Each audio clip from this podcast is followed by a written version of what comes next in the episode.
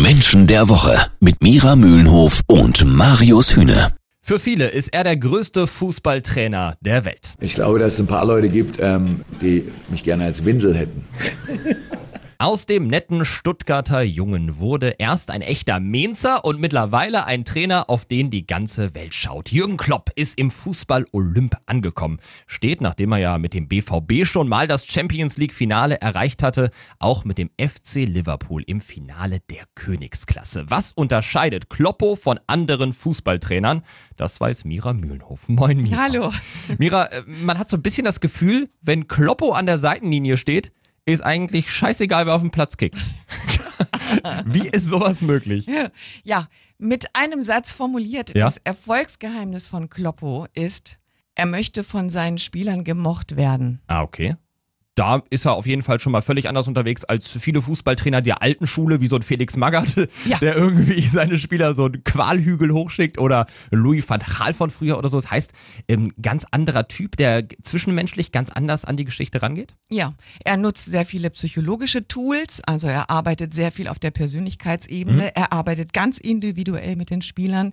Er hat ja nicht diese Hierarchieebene von wegen ich Trainer und du du darfst spielen, Ja, okay. ähm, sondern er stellt sich mit den Spielern auf eine Stufe. Das heißt, er trainiert auf Augenhöhe und er sucht eine ganz starke Verbindung zu seinen Leuten. Und zwar nicht nur dieses Kumpelige, was wir alle so schätzen, wo wir denken, so Kloppo, wenn der neben uns wohnen würde, dann würden wir ja jeden Abend auf ein Bier oder zum Grillen rüberziehen. Mhm. Sofort. Ne? Weil es, alle haben ja das Gefühl, so Kloppo gehört ja auch uns. Das ist ja, Ja, also Mhm. ist ja unser Kloppo. Ja. Ne? So und dieses dieses Kumpelige, das hat aber die Motivation, dass er von den Spielern gemocht werden will, weil er weiß, wenn die ihn mögen, dann tun sie was für ihn. welche Gefahr da aber auch drin liegt und mit welchen zwischenmenschlichen Tricks Jürgen Klopp so arbeitet mit seinen Spielern, das verrät uns Erkenntniscoach Mira Mühlenhof gleich hier bei Menschen der Woche.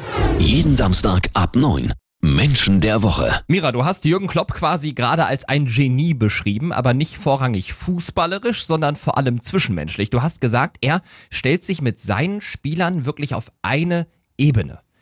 Gibt es da auch eine Gefahr, die da drin liegt? Also gibt es Spieler, die das zum Beispiel ausnutzen? Könnte ich mir vorstellen. Ja, das ist für Führungskräfte, die Ne, also und Mhm. ein Trainer Ja, ist ja Führungskraft, also Mhm, Führungskraft logisch. auch gefährlich, weil sie natürlich dann ausgenutzt werden. Mhm. Weil wo ist dann die Grenze? Und ein, ein Stück weit Hierarchie ist ja auch gut und es muss ja auch sein. Ja. Es muss ja einen geben, der sagt, wo es lang geht. Ja. So. Und das, ähm, das schafft Kloppo trotzdem. Er schafft so ein bisschen den Spagat.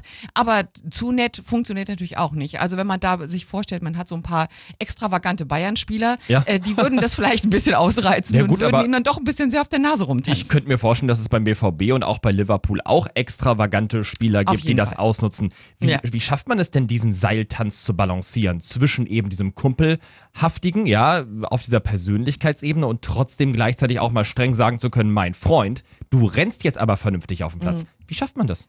Das geht nur, wenn ich im Kleinen anfange. Das heißt, ich fange individualisiert an, mit den Spielern einzeln zu arbeiten und baue da eine ganz enge Beziehung auf. Und Okay. dann forme ich daraus erst ein Team.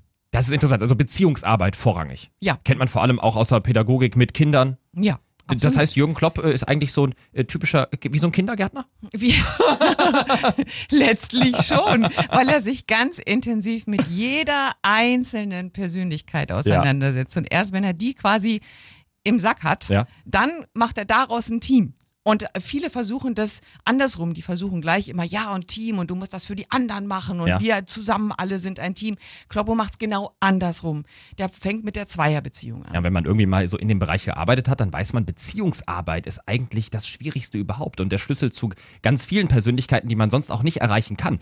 Heißt, du würdest eventuell jedem Fußballtrainer oder jeder Führungskraft empfehlen, wirklich vor allem auf Beziehungsarbeit Wert zu legen? Ja, weil nur das Bindung schafft. Also ich, äh, wenn ich äh, möchte, dass jemand anders etwas für mich tut, Ja. dann muss der das ja wirklich wollen. Und warum, warum sollte er es wollen? Also es sei denn für, für Geld, Ruhm, Ehre, Anerkennung und so Ja, weiter. klar. Aber wenn ich eine Bindung schaffe, dann tut jemand etwas für mich. Und deswegen, wenn ich äh, eine gute Führungskraft sein will, ist es natürlich dienlich, eine gute Beziehung zu meinen Mitarbeitern zu haben. Das Problem an der Sache ist, wie führe ich Menschen, die ich nicht mag? Weil das kann ja auch passieren. Es gibt ja eine zwischenmenschliche Chemie. Ja, zum einen muss ich äh, auch mit Menschen arbeiten können, die ich nicht mag. Zum anderen müsste ich am besten wissen, wie mein Gegenüber tickt. Und dafür gibt es ja den Key2C. Dafür gibt es Key2C. Darum gibt es die Idee, dass es verschiedene intrinsische Motivationen gibt. Und wenn ich verstanden habe, was wirklich die intrinsische Motivation meines Gegenübers ist, dann weiß ich, wo ich den Hebel ansetzen kann. Also wie ich diesen Menschen wirklich erreiche und zwar im Innersten und nicht mit der Mohrrübe, die ich vorne hinhänge. Mira, könnte es sein, dass Jürgen Klopp mit Key2C arbeitet?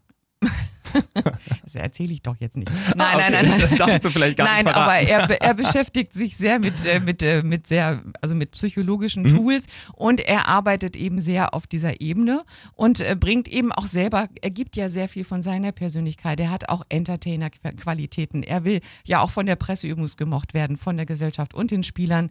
Das heißt, wir haben es schon mit einem kleinen Ego-Booster schon zu tun. Und es klingt aber schon so ein bisschen so, als würde Jürgen Klopp das Enneagramm vielleicht kennen, auf dem ja Key2C am Ende fußt. Vielen Dank an Erkenntniscoach Mira Mühlenhof.